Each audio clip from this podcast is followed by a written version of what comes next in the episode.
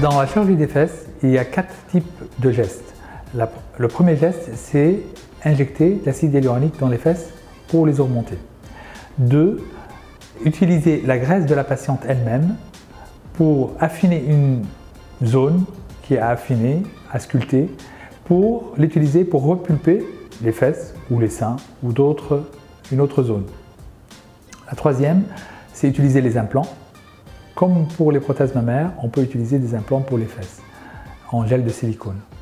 Et la quatrième, euh, le quatrième geste, c'est le lifting des fesses. En même temps, on peut utiliser la graisse de haut des fesses pour la mettre dedans et repulper les fesses en même temps que le lift. Les prothèses, c'est vrai que c'est la partie la plus noble de, cette chirurgie parce que euh, ça donne une augmentation désirée et plus le côté ferme euh, de, la fesse. La graisse, c'est très bien, mais ça donne des fesses graisseuses.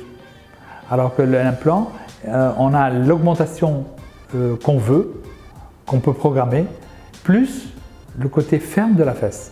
Autant la chirurgie des seins s'adresse principalement aux femmes, ici cette chirurgie s'adresse aussi aux femmes, bien sûr, en majorité, mais il y a des hommes qui font appel à cette chirurgie. Les consultations avant l'intervention, généralement, elles sont au nombre de deux. La première consultation, c'est juste une prise de contact, on, débrouille les, grandes lignes, euh, pourquoi la patiente vient pour cette chirurgie, quelle est sa motivation, est-ce que c'est pas un caprice, comment elle a fait son cheminement pour trouver le chirurgien. Et là, je lui explique les avantages, mais surtout les risques, les complications, qu'est-ce qu'elle doit euh, s'attendre en termes de, de soins post-opératoires, etc. La deuxième consultation, on rentre plus dans les détails, les ordonnances, le devis, le consentement éclairé, euh, les, raffinements en termes de, volume, de forme, euh, de, localisation de la cicatrice, etc. En post-opératoire, moi je demande toujours à la patiente de porter un, panty et des bas de contention et, et, je lui demande par précaution d'être debout allongé sur le ventre pendant deux semaines.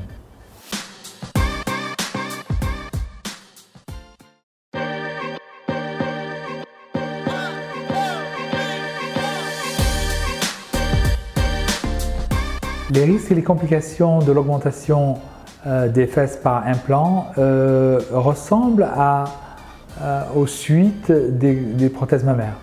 En réalité, il y a les risques liés à l'anesthésie, comme toute anesthésie générale. Deuxièmement, il y a l'hématome ou l'infection. Là aussi, comme toute chirurgie, on peut avoir un hématome ou une infection.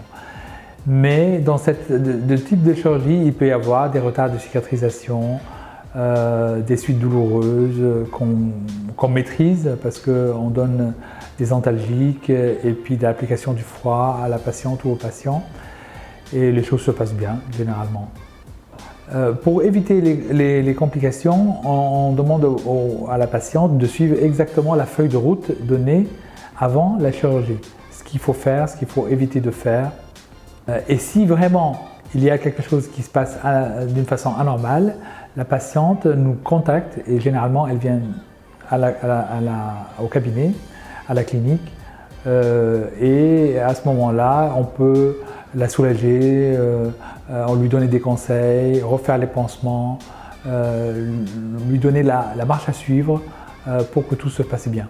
Le suivi tout post-opératoire généralement est simple. Normalement on ne touche pas le pansement pendant une semaine voire des jours. Et euh, il y a le port de panty, un vêtement compressif, et les bas à varices.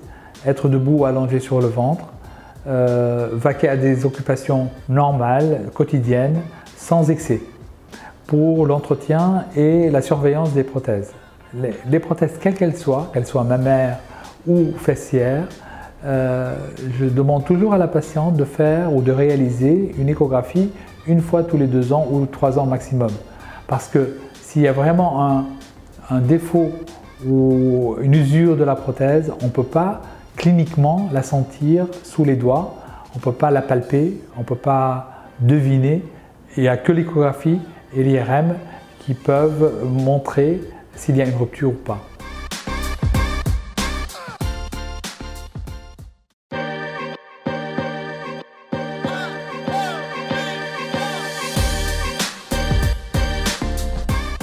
Les patientes veulent une augmentation euh, généralement de la projection des fesses, vue de profil, et d'avoir une chute des reins accentuée.